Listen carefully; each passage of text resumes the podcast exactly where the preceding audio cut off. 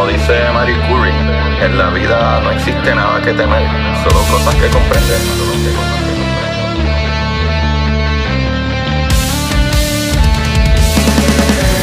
Recuerden correr y buscar la manera de aprender que más le divierta.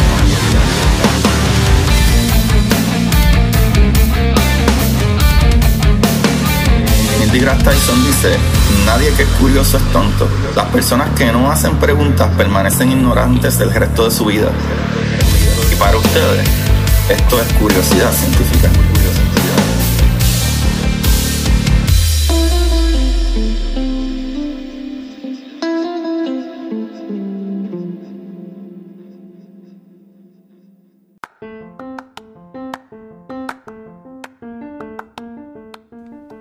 Buenas, Curiosidad Científica, bienvenido a otro episodio más de su programa favorito, su programa donde se le despierta la curiosidad, ¿verdad?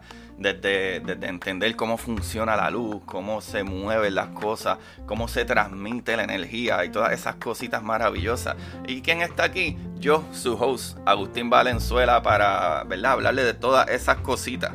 Y como siempre he dicho, no es que seamos unos expertos en esto, pero poco a poco vamos entendiendo cada vez más el universo.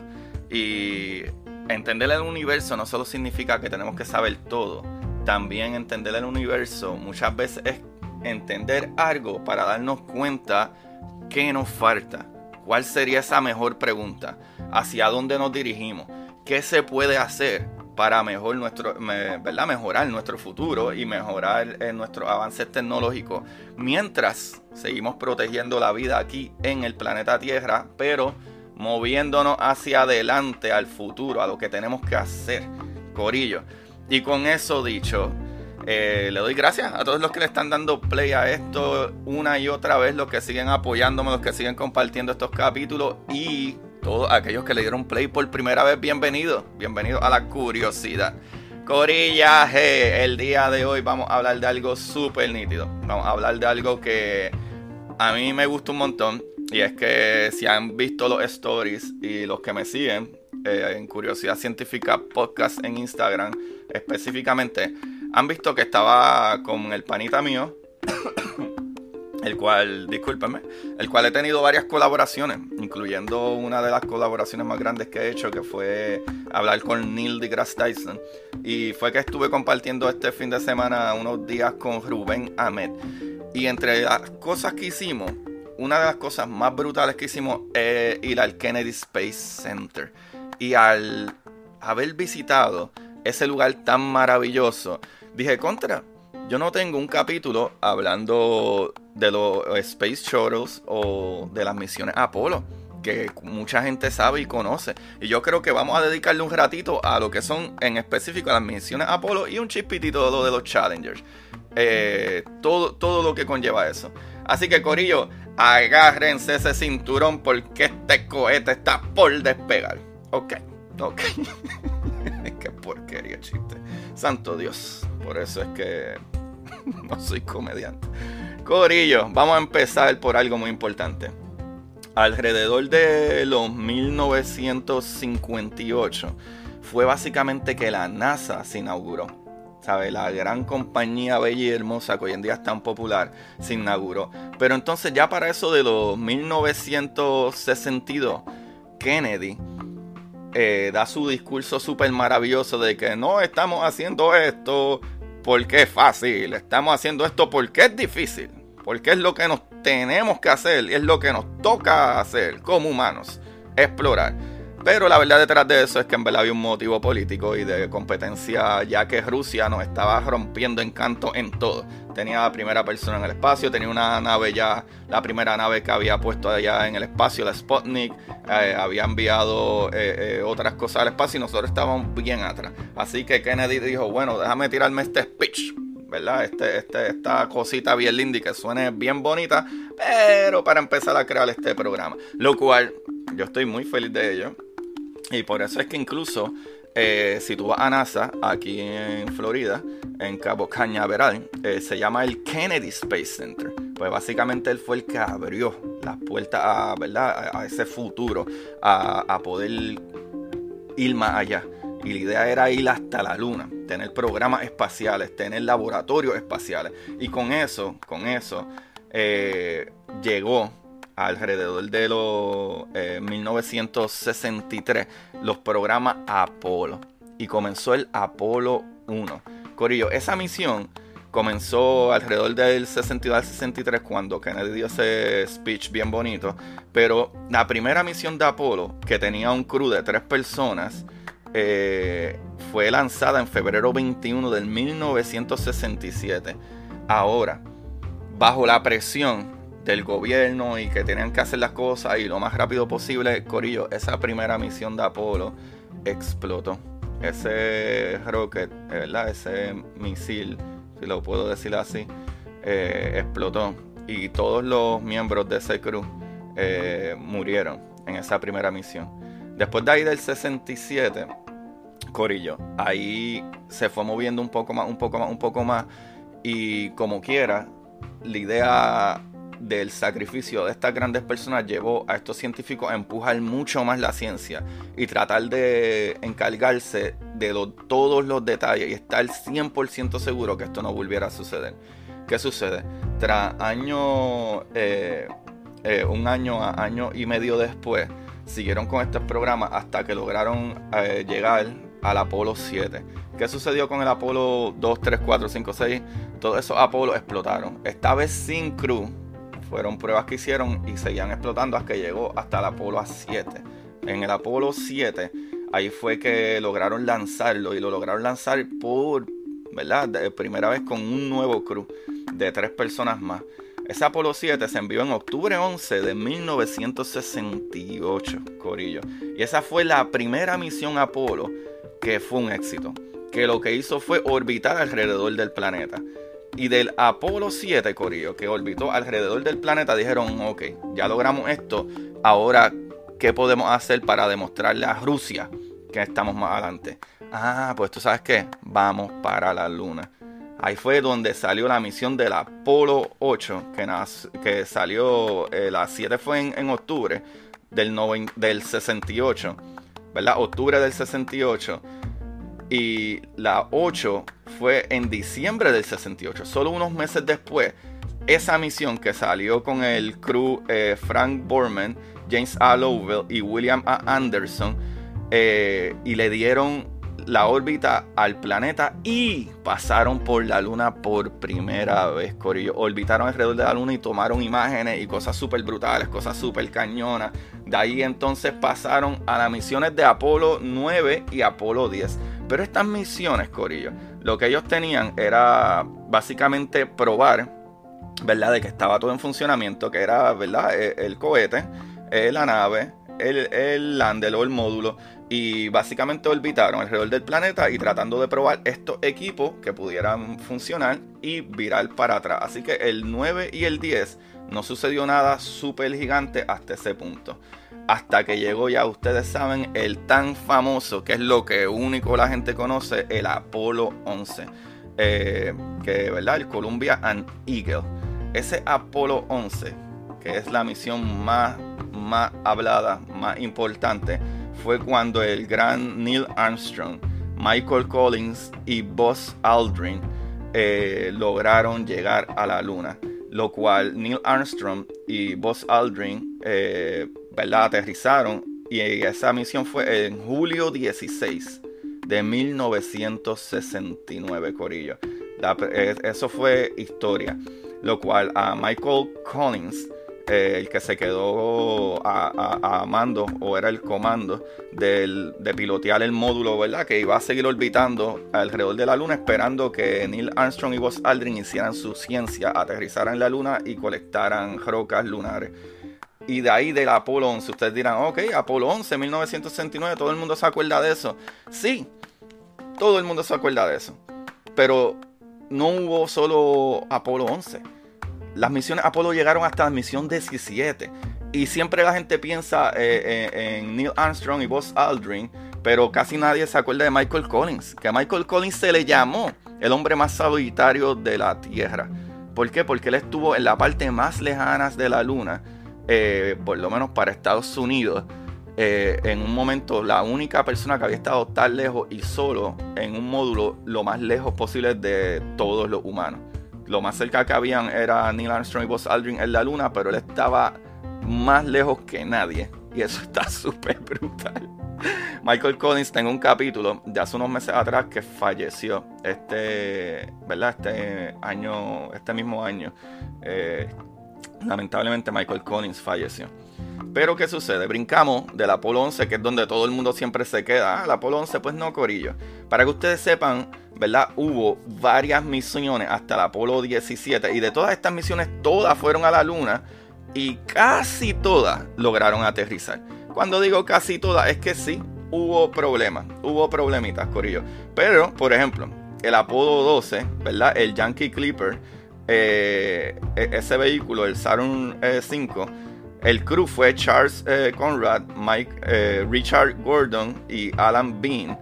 Y esta gente llegó y paró en la luna. El Apolo 13, sin embargo, tuvo problemitas, ¿verdad? Tuvo fallos. Así que tuvieron que abortar. El Apolo 13 sí llegó, el Apolo 13 sí llegó a la luna, pero el módulo criogénico eh, tuvo un, ¿verdad? un fallo. Y, y, ese módulo criogénico lo que hace es, ¿verdad? Crea la electricidad, que crea el oxígeno, que crea el agua. Así que tuvieron que abortar después de 50 y pico de horas, después de 56 horas, tratando de, ver qué podían hacer y a ver si podían hacer el aterrizaje.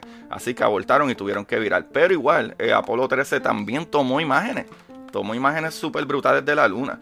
Después de ahí vino, eh, ¿verdad? El Apolo 14, que fue en el 71 el lanzamiento con el crew de Alan eh, Shepard, Stuart Rusa, Edgar Mitchell, y ellos aterrizaron y buscaron, ¿verdad? Este, muestras, más muestras lunares. El Apolo 15 lo mismo. El Apolo 15 fue con David Scott, Alfred Warden y James Irwin. El Apolo 16, eh, el Apolo 15 fue en el Apolo 14 el Kitty Hawk. el Apolo 16 el Casper y Orion. Y el Apolo 17 América and Challenger. Pero el Apolo 16, lo mismo. Eh, fueron, lograron aterrizar, eh, eh, ¿verdad? Y tomaron muestras y todas esas cositas y las trajeron para atrás. El Apolo 16 con John W. Young, Thomas Mattingly, Charles Duke. Apolo 17, el crew fue Eugene Serman, Ronald A. Evans y Harrison H. Smith. So, Corillo, todas estas otras misiones, a excepción del Apolo 13, llegaron ¿verdad? Aterrizaron y tomaron muestras y las trajeron para atrás. El Apolo 17, Corillo, fue el última, eh, ¿verdad? La última misión hacia la Luna. Ahí se, ¿verdad? Se esquivó el, eh, enfoque. Ya básicamente la habíamos ganado a los rusos.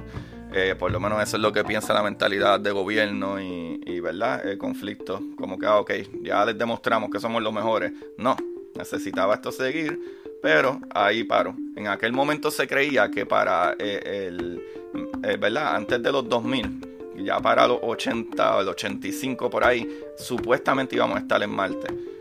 Pero, obviamente, razones políticas, esto, ah, pues ya esto no tiene interés, porque ya ningún otro país tiene interés en esto. Así que por eso Apolo 17 fue el último. Lo brutal con esto, Corillaje, es que eh, estas misiones, estas misiones de Apolo, trajeron de vuelta 382 kilos, que serían 842 libras de piedras lunares, de ejemplares lunares, ¿verdad? De piedras, de suelo, de allá de la luna. Nosotros pudimos traer acá, estudiar, y hay muchas de ellas que todavía ni se han tocado porque se siguen utilizando. Ok, tenemos esta, vamos a poder usar esta piedra lo más que podamos, estudiar lo más que podamos, hacerle todas, todas las pruebas que podamos. Siempre se guardan cositas, ¿verdad? Porque en un futuro que tengamos mejor ciencia, que podamos investigar algo más o tengamos nuevas preguntas, se pueden seguir utilizando estos ejemplares. Así que sí, Corio, nosotros tenemos 842 libras de piedras lunares, ¿verdad? Que pudimos traer. ¿Qué, cosa más brutal, Corillo. Qué cosa más brutal. Con eso, Corillo, la, eh, la, NASA no solo se quedó ahí, también después de las misiones de Apolo, ya para el 1973, que básicamente es cuando se acabaron las misiones Apolo, estaban las misiones, ¿verdad?, que enviaron los laboratorios espaciales. los laboratorios espaciales que hoy en día vienen siendo, ¿verdad? Eh, eh, hoy en día vienen siendo básicamente eh, la Estación Espacial Internacional. Todos esos módulos siguieron creciendo, creciendo, creciendo hasta que tú tienes ese aparato de Estación Espacial Internacional que es del tamaño de un campo de fútbol. Así de grande eso. Qué brutal. Corillo. yo quería hablar de este tema más que nada porque a veces uno se confunde con las cosas que salieron mal y las explosiones. Y yo mismo me confundía de qué módulo explotaba y qué módulo no. Por ejemplo, al investigar esto y poder ir a, NASA, me acordé eh, y caí en cuenta, sí, sí, sí, es que de, las dos misiones esas bien grandes de NASA, que son de las más que se habla, tanto la Apollo como los lo Shuttle, eh, sí hubo fallas que terminaron en tragedias bien feas. Como el Apolo 1, que murió todo su crew, ¿verdad? Murieron todos los del Apolo 1 en 1967.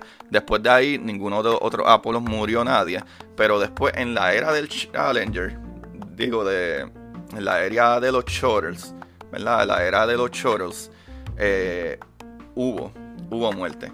Porque ya para eso del 1973 eh, NASA dijo, ok, espérate, eh, tenemos que tratar de crear vehículos que podamos llevar, utilizarlos, darle mantenimiento a satélites, darle mantenimiento a los laboratorios, hacer todas esas cositas. Necesitamos un vehículo que, eh, ¿verdad? O una flota que podamos reutilizar, que despegue, suba, haga lo que tiene que hacer y vire para atrás y aterrice como un avión. Y ahí está de las cosas más bellas y maravillosas de las que yo me he enamorado de la tecnología, de la ingeniería, de la ciencia, de estas cosas maravillosas que hace NASA con menos de medio por ciento del budget federal.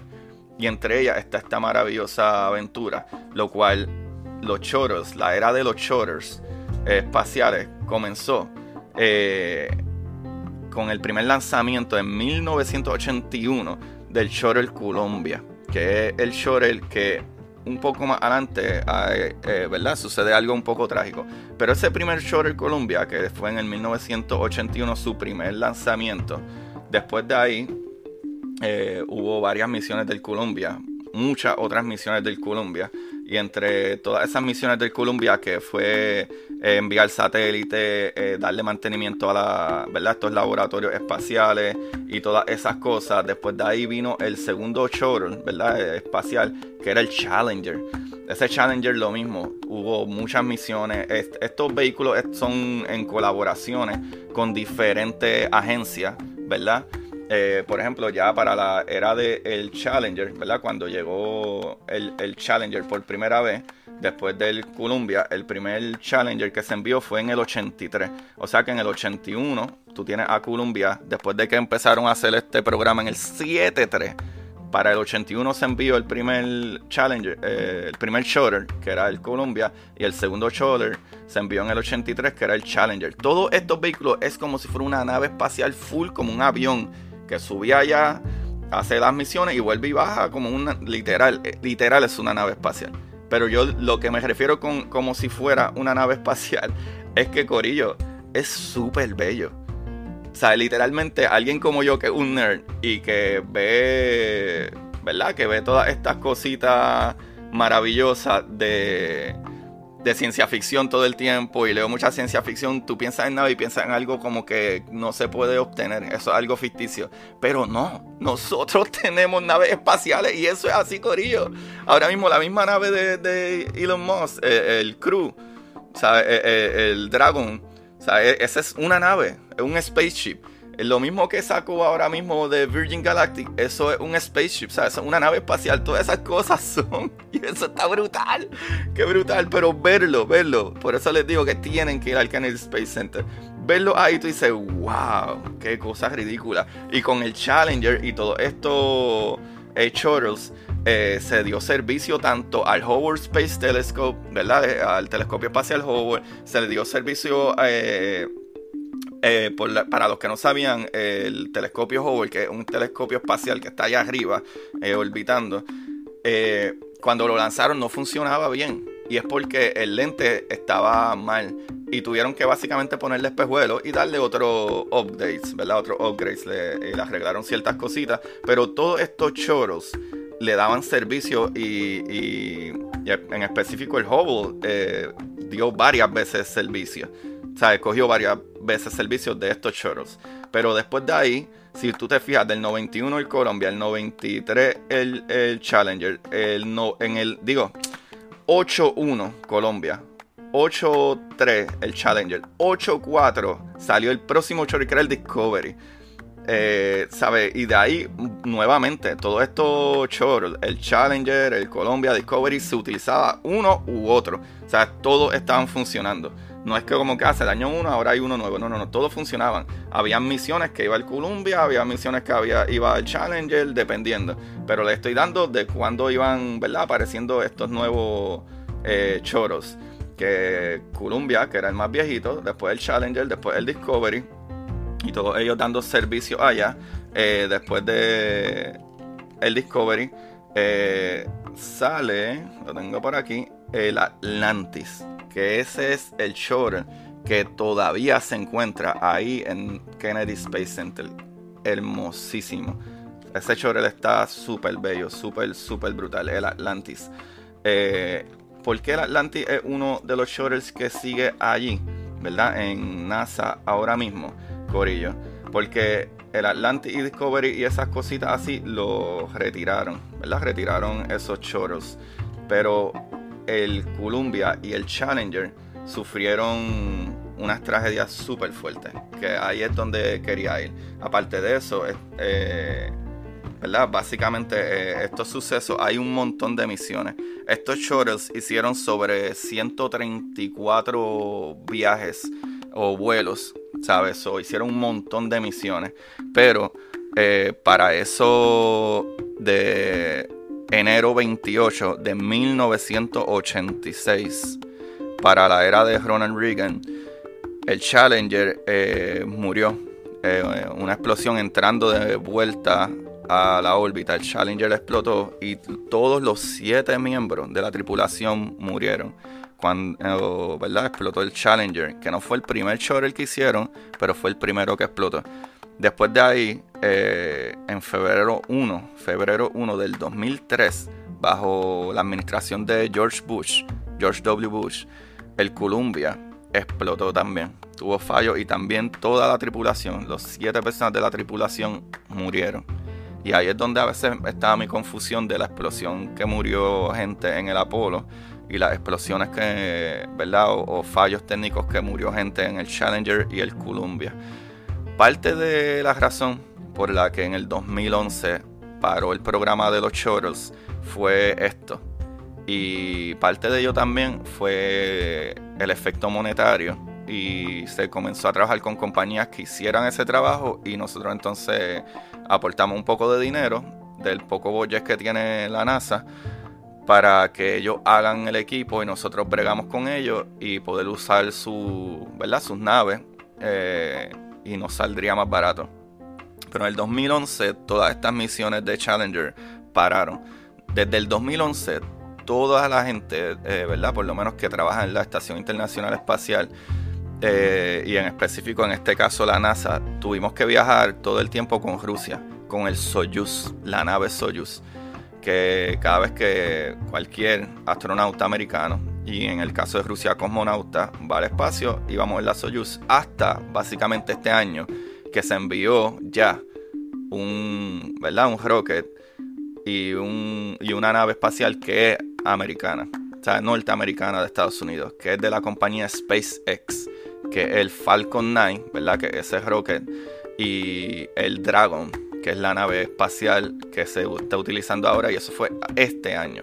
So, durante el 2011 hasta ahora, este año, todo eso, básicamente 9, 10 años, fue siempre viajando en la Soyuz, la nave rusa.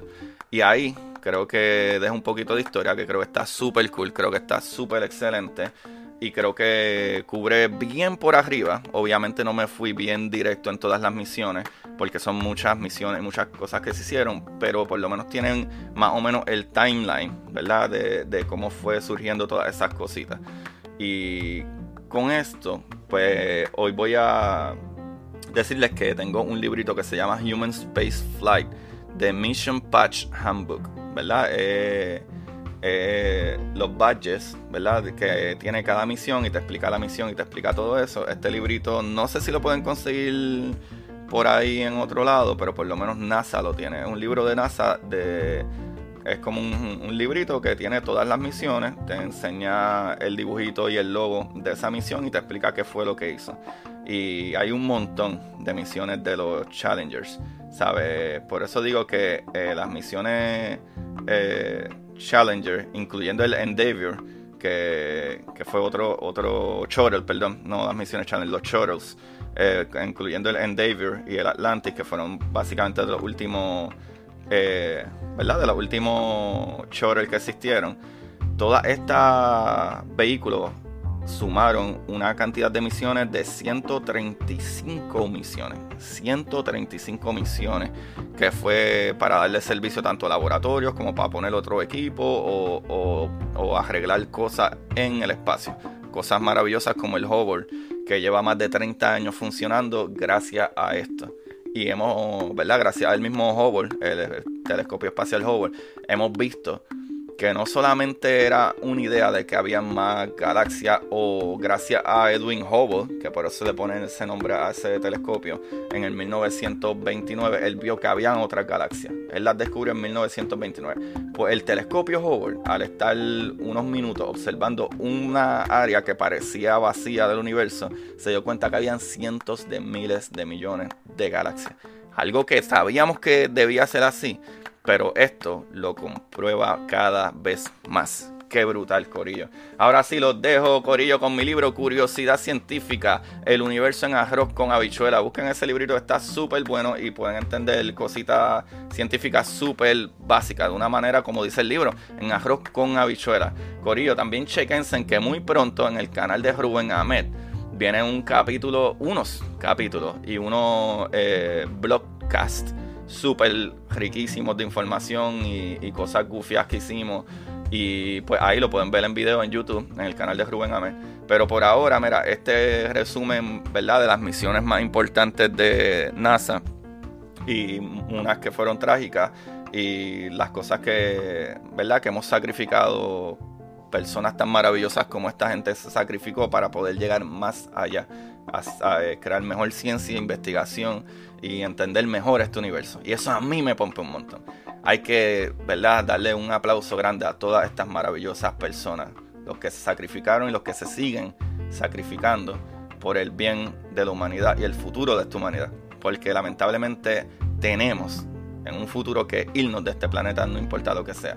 Si logramos sobrevivir cuidando nuestro planeta para que no se caliente de lo más todavía y haya más desastres naturales, eh, pero aportamos, ¿verdad? Con nosotros dañando el planeta, aportamos a que haya muchos más desastres naturales. por eso es que tenemos que cuidarlo, para que nos dé tiempo a crear la tecnología, para poder convertirnos en una especie interplanetaria o más que nada, eh, eh, ¿verdad? Eh, interestelar. Y necesitamos hacerlo obligado, eso no es una opción. Tenemos todavía mucho tiempo pero va a depender de nosotros que nos mantengamos vivos aquí en este planeta. Así que Corillo, ahí lo tienen. También me pueden buscar en todas las redes como Curiosidad Científica Podcast o Curiosidad Científica en Twitter. Curiosidad Científica Podcast en Instagram y Facebook por mi nombre. Eh, pero fuera de ahí, pueden ayudarme dándole un rate, un like y whatever las cosas que se le puedan dar a estos programas. Este, este programa lo puedes escuchar en todas las aplicaciones. Y por ejemplo, en Apple puedes darle un rating, puedes darle un like y comentar.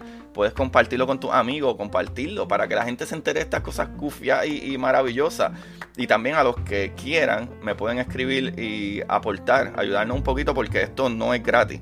Pero yo se lo doy a ustedes de gratis. Pero aquellos que quieran contra esto vale la pena porque damos dinero a muchas cosas que a veces no valen la pena y no nos alimentan como seres humanos. Como que, ah, mira, contra. Pues vayan al link aquí debajo de la descripción. Eh, Anchor Listener Support y desde 99 centavos al mes, 4.99, 9.99 al mes y lo que ustedes quieran.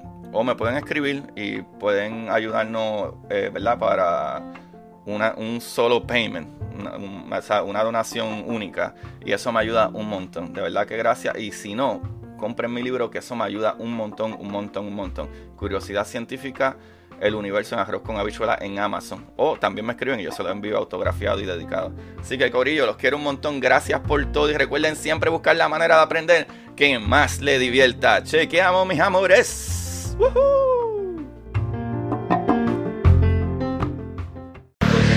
Y para ustedes, esto es curiosidad científica.